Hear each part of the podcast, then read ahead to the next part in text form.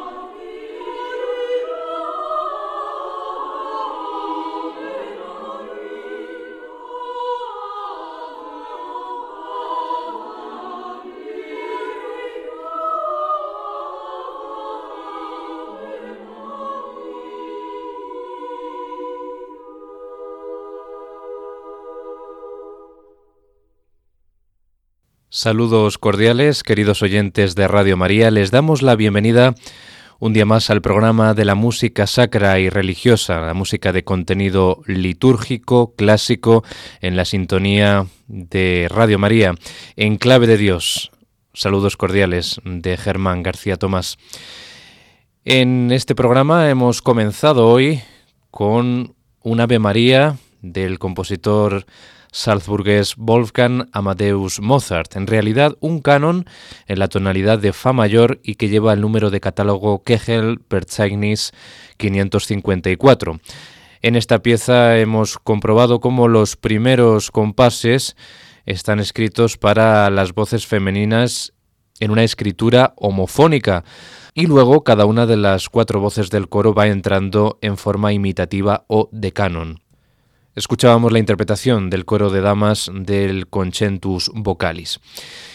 Bien, pues el programa del día de hoy de Enclave de Dios va a estar dedicado a Mozart, al gran compositor eh, salzburgués, y centrándonos especialmente en su eh, producción de misas. O sea, vamos a hacer un repaso por algunas de las más representativas y de las obras maestras compuestas en este género de la misa.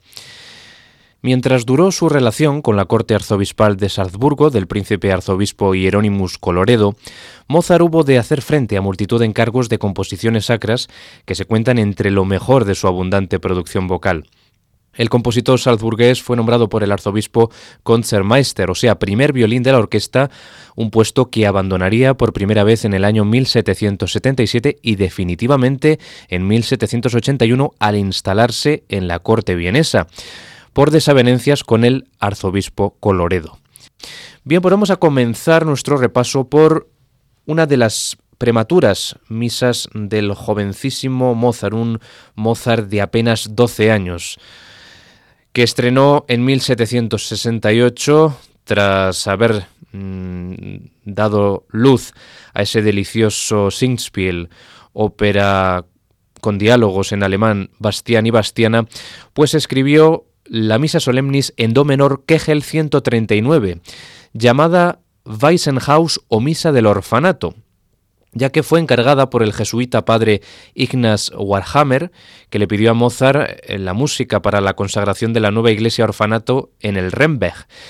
Debido a errores de catalogación, esta misa se consideró durante muchos años perdida. El estreno tuvo lugar el 7 de diciembre de 1768 en esta iglesia, en presencia de toda la corte. Mozart dirigió un coro de huérfanos en una actuación que recibió el reconocimiento y la admiración universales. Esta misa, muy prematura dentro del catálogo mozartiano, es la más ambiciosa mm, que se podía llevar a cabo hasta ese momento en su tiempo, y fue su primera y más larga misa longa, mm, valga la redundancia, una de sus más largas misas largas.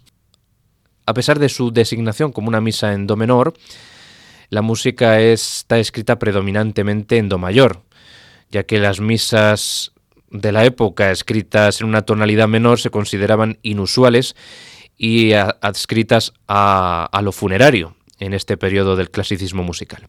Vamos a quedarnos con el Kyrie inicial, dramático en su primera parte, en su primer texto. Por lo tanto, comenzamos escuchando este Kyrie inicial de la Misa Solemnis en Do menor, la Misa del Orfanato de Mozart.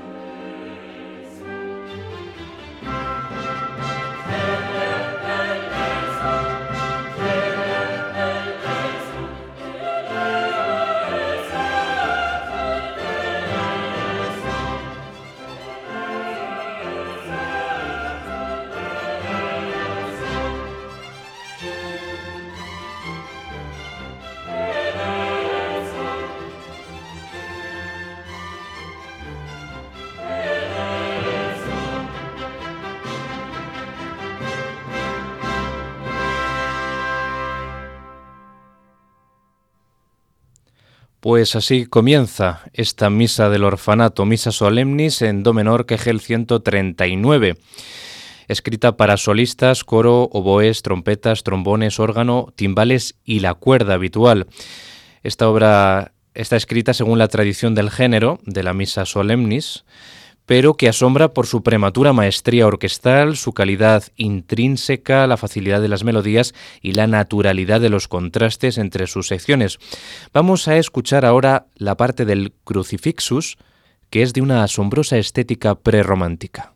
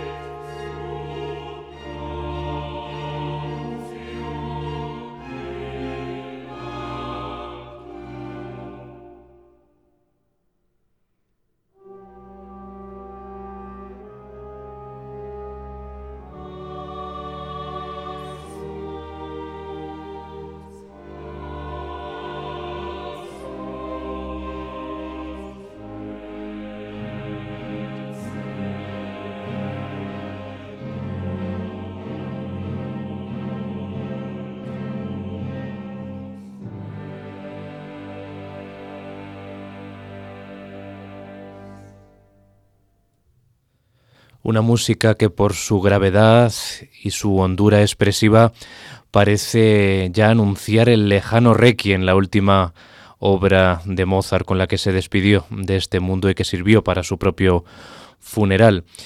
Algo asombroso que un niño de tan solo 12 años pues pudiera ya adquirir esta madurez compositiva en esta misa solemnis el 139 escrita en la tonalidad de Do menor, una tonalidad sombría por antonomasia, aunque la mayoría de la misa está escrita en Do mayor, eh, predomina esta tonalidad. La misa del orfanato, sin duda una de las misas pues de más eh, calidad y de mayor interés en el Mozart niño. Hemos escuchado la interpretación de la orquesta de cámara del suroeste de Alemania, Pforzheim, y el coro de cámara de Europa dirigidos por Nicole Matt en esta interpretación. Y nos vamos a ir ahora en este repaso que estamos realizando en el programa de la música sacra y litúrgica en Radio María, en clave de Dios, por las misas de mayor calidad, podemos decir, aunque Mozart compuso durante toda su vida una producción ingente de composiciones dedicadas a este género. Hemos seleccionado simplemente algunas de las que consideramos como más representativas de toda su carrera. Vamos ahora, como decía, con la Misa Brevis en Do mayor, Kegel 220. También tiene otro eh, subtítulo, otro apodo. Se la conoce como Misa del Jilguero. Es una misa breve, número 5 en su catálogo, compuesta por Mozart en 1775 o 1776 en su Salzburgo natal. La misa se denomina Misa Brevis porque es corta en duración, pero tal como está concebida es una misa solemnis a lo grande, por así decir, con timbales además de cuatro solistas, cuerdas y órgano. Posiblemente se escuchó por primera vez el 7 de abril de 1776 en una misa de Pascua en la Catedral de Salzburgo. Y ese curioso apodo se deriva de las figuras del violín en el Osana, que son repetidas después en el Benedictus y que recuerdan el canto de este pájaro, del jilguero. Lo vamos a comprobar y vamos a ponerles a ustedes el momento en el que las figuraciones del violín parecen evocar el piar de los jilgueros en este Osana.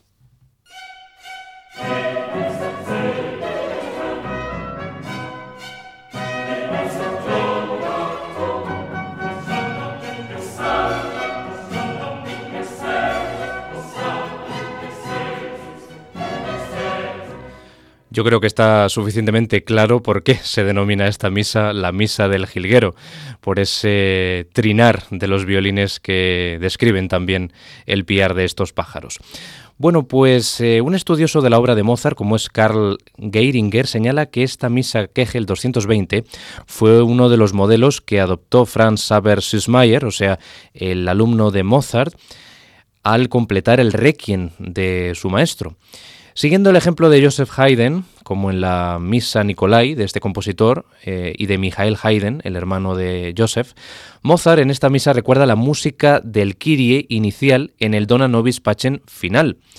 Lo que Süssmayer hizo en su realización del Requiem de Mozart. O sea, lo que hizo Schussmayer es utilizar material del Kyrie inicial del Requiem al final, en la fuga final de ese Requiem. Pues algo parecido hizo aquí su autor, aunque Mozart no es uno de sus autores que se pueda eh, describir como un compositor que repite material musical a lo largo de sus obras, pero en este caso esa máxima se cumple.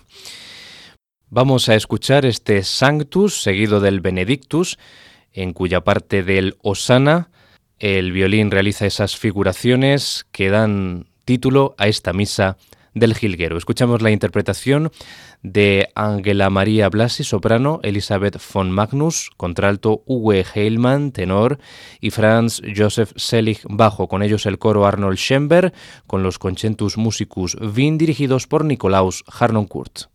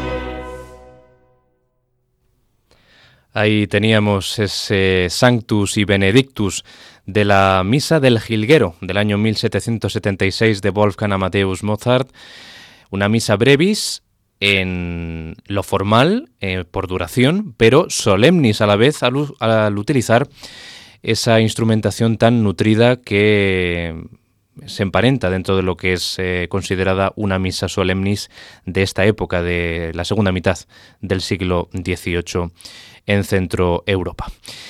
Bien, pues del jilguero nos vamos a ir a otra misa, esta sí que importantísima dentro del catálogo no solamente sacro de su autor, sino de toda su obra musical, la Misa en Do mayor Kegel 317, conocida como Misa de la Coronación.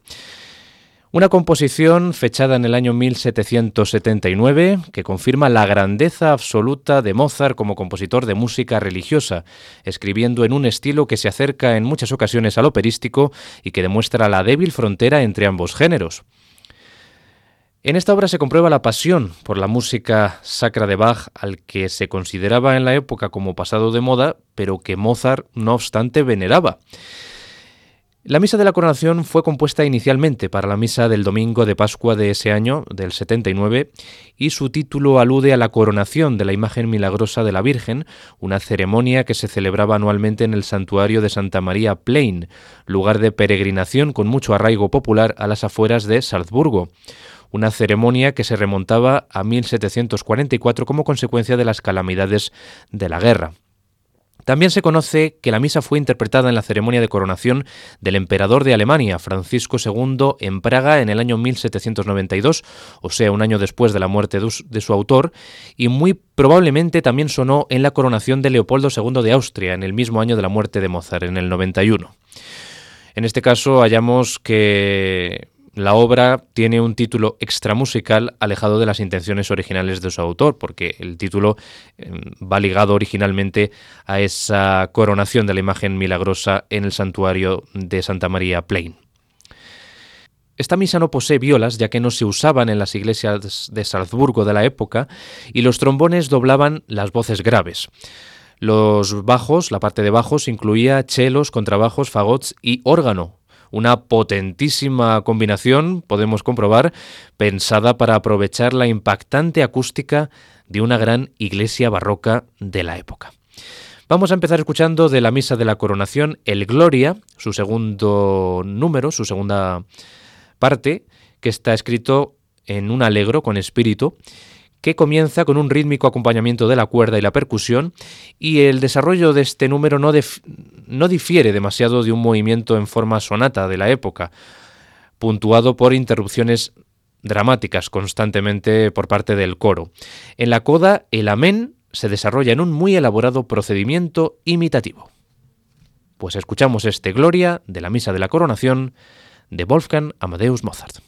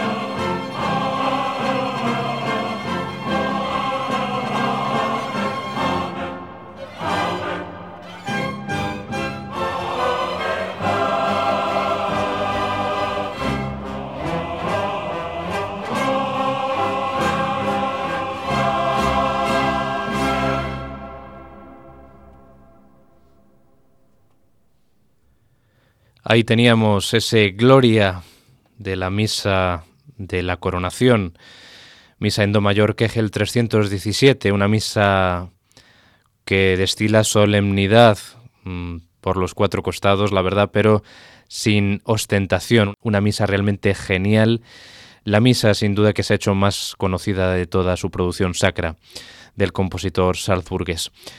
Bien, pues eh, estamos escuchando números de esta misa eh, en estos momentos y estamos utilizando un registro eh, histórico del legendario director austríaco Herbert von Karajan interpretando esta misa de la coronación durante la Santa Misa celebrada por su santidad Juan Pablo II en la Basílica de San Pedro del Vaticano el 29 de junio de 1985, festividad de San Pedro y San Pablo.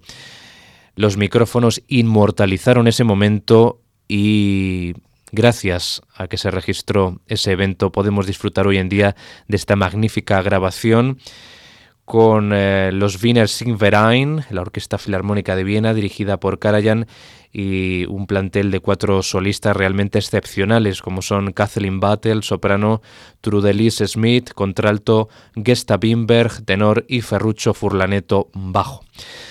Vamos ahora con el Benedictus de esta misa de la coronación, que comienza con una melodía luminosa y encantadora en los primeros violines acompañados por los segundos y por los bajos. La nobleza de la música se acentúa con la indicación sotto voce cuando entran los solistas, que se difumina en un pianísimo que contrasta con la irrupción dramática de la repetición del Osana, que se había escuchado en el número precedente, en el Sanctus, en eh, la indicación de tempo de Allegro Assai. Vamos ahora, por lo tanto, con este Benedictus de la Misa de la Coronación.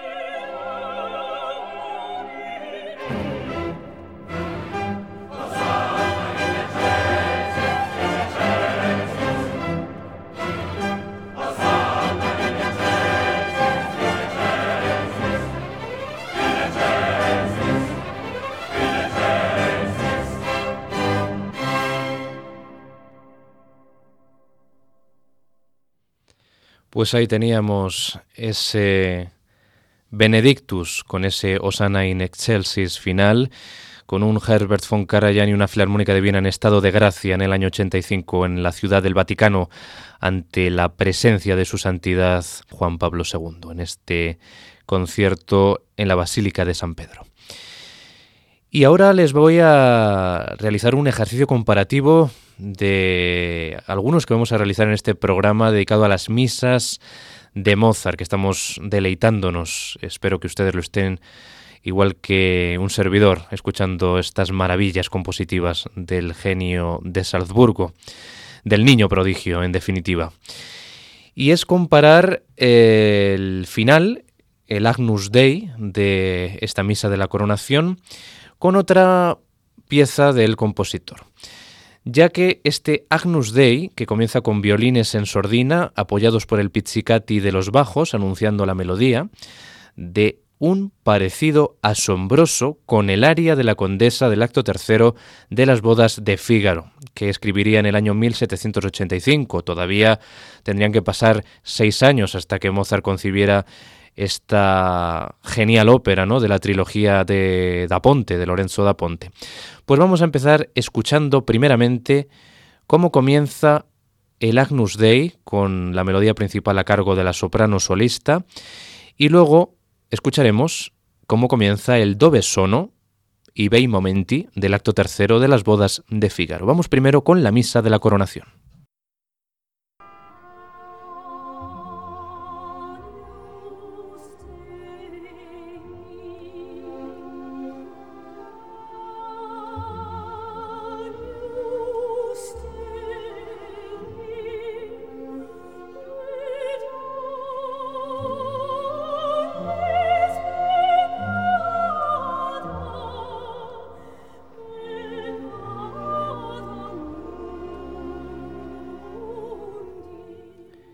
Vamos con el aria de la condesa del acto tercero de las bodas de Fígaro.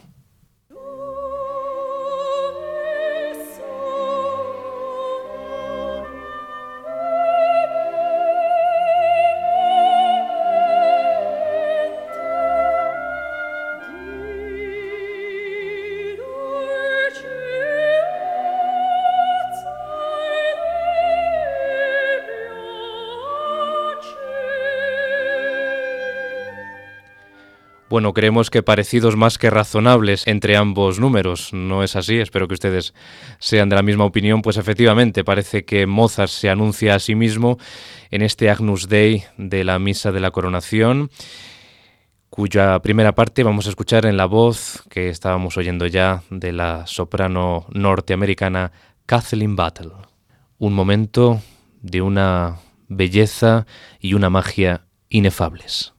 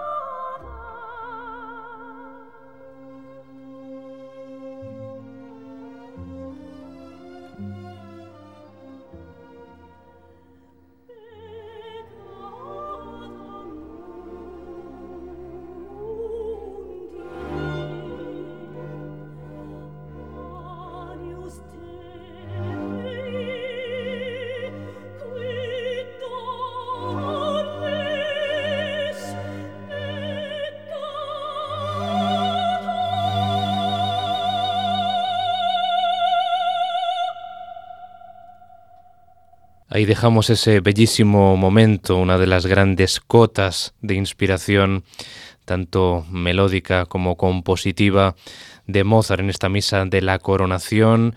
En esa parte del Miserere Nobis veíamos que la música modula de Do mayor a Fa mayor, que es la única incursión a una tonalidad diferente en toda esta misa y ese acompañamiento sublime de, del pizzicato, punteando la melodía principal de la soprano magia inefable, como decía. Bien, pues ahora nos vamos a ir a otra misa, a la misa solemnis en Do mayor el 337 del año 1780 de Mozart y les propongo otro ejercicio comparativo.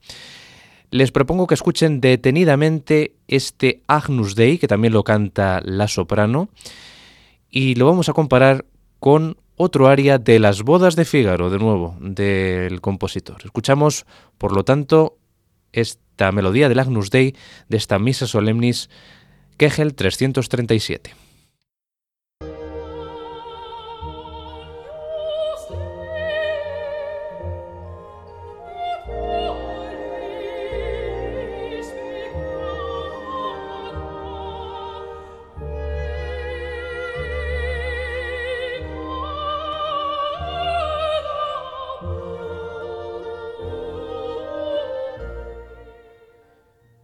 Y ahora vamos a escuchar el Por G Amor con el que se inicia el acto segundo de las bodas de Fígaro, la primera de las dos áreas de la condesa de Almaviva.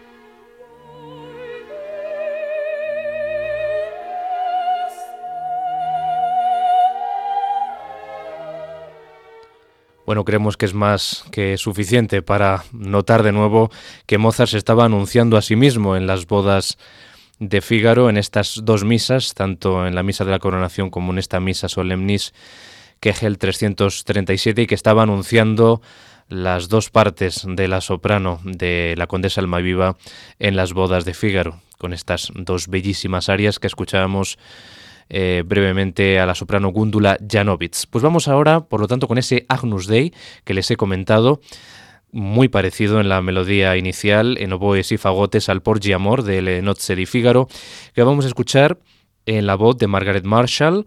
Después se le unirá eh, el coro, con las voces del coro del King's College de Cambridge, con ellos la orquesta inglesa de cámara a las órdenes de Stephen Cleobury el Agnus Dei de esta Misa Solemnis en Do mayor Kegel 337 del año 1780 de Mozart.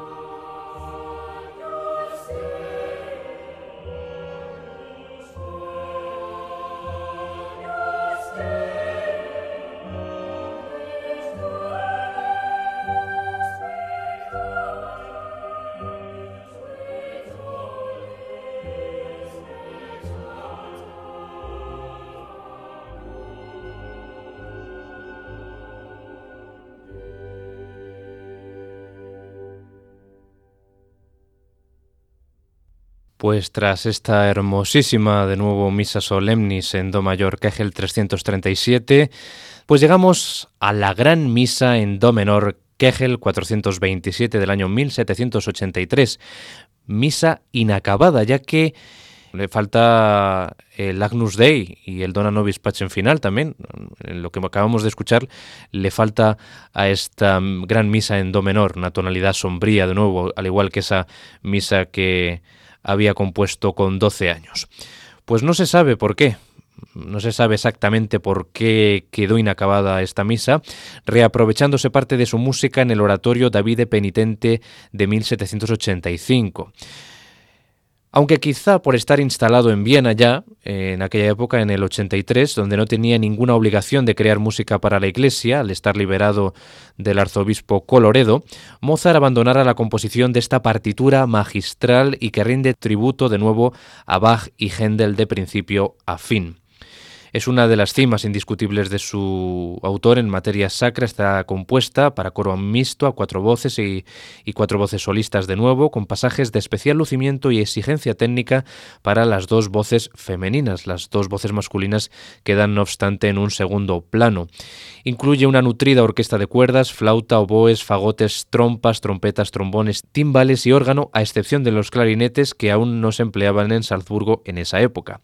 La misa posee una amplitud formal que la distingue del modelo de las misas brevis que respetaban los principios reformistas de Coloredo pero contiene rasgos voluntariamente arcaizantes y una hondura y una profundidad expresivas que la hacen una obra maestra de su autor, emparentándola en estilo con las misas de Haydn y que abre el camino a las grandes composiciones de este género que en años venideros escribirían Beethoven y Schubert. Voy a proponerles un último ejercicio comparativo. ¿A qué otra música les recuerdan estos compases?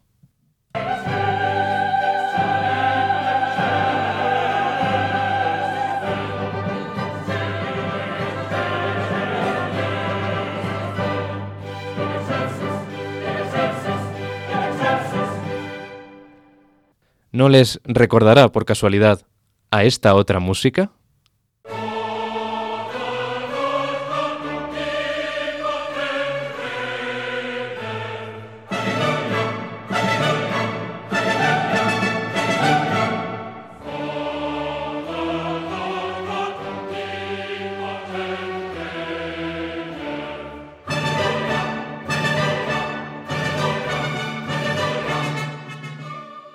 Efectivamente, ustedes lo han adivinado de sobra, la aleluya del Mesías de Händel. Efectivamente, Mozart rinde un tributo explícito a la música de Händel y también a la de Bach, eh, ya que Mozart se había mostrado sensible hacia las obras maestras de estos dos autores lo que le vino de frecuentar en Viena la casa del barón Gottfried von Swieten, que era censor imperial de libros y presidente de la Biblioteca Imperial, que eh, luego sería posteriormente, comenzado el siglo XIX, el autor de los libretos de los oratorios La creación y las estaciones de Franz Joseph Haydn.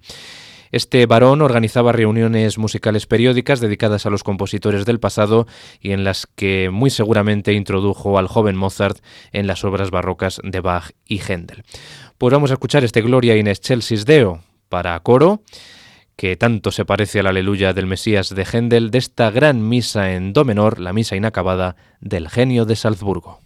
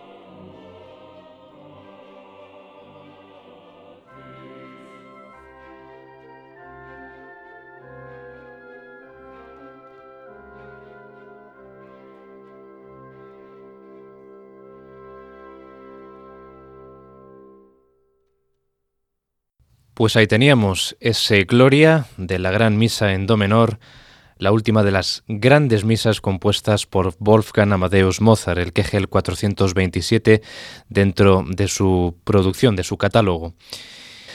Y bien, vamos a ir terminando ya este programa dedicado a las misas de Mozart con un fragmento del Laudamus Te dedicado a la soprano Parece un aria extraída de una ópera italiana, en la que la cantante afronta y se le exige una coloratura realmente endiablada. Pues en la interpretación de la soprano Linda Russell, con la orquesta di Padova e del Veneto, dirigida por Peter Mach, nos despedimos de todos ustedes un repaso a cinco misas hemos realizado en este programa dedicado a la figura de Wolfgang Amadeus Mozart y su música sacra, en concreto sus misas.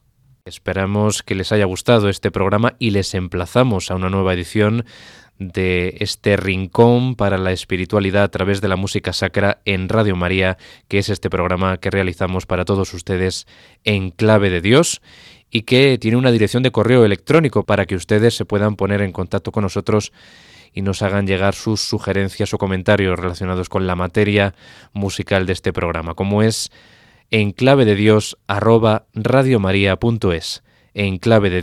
arroba. Sean muy felices en compañía de la emisora de la Virgen. Saludos cordiales.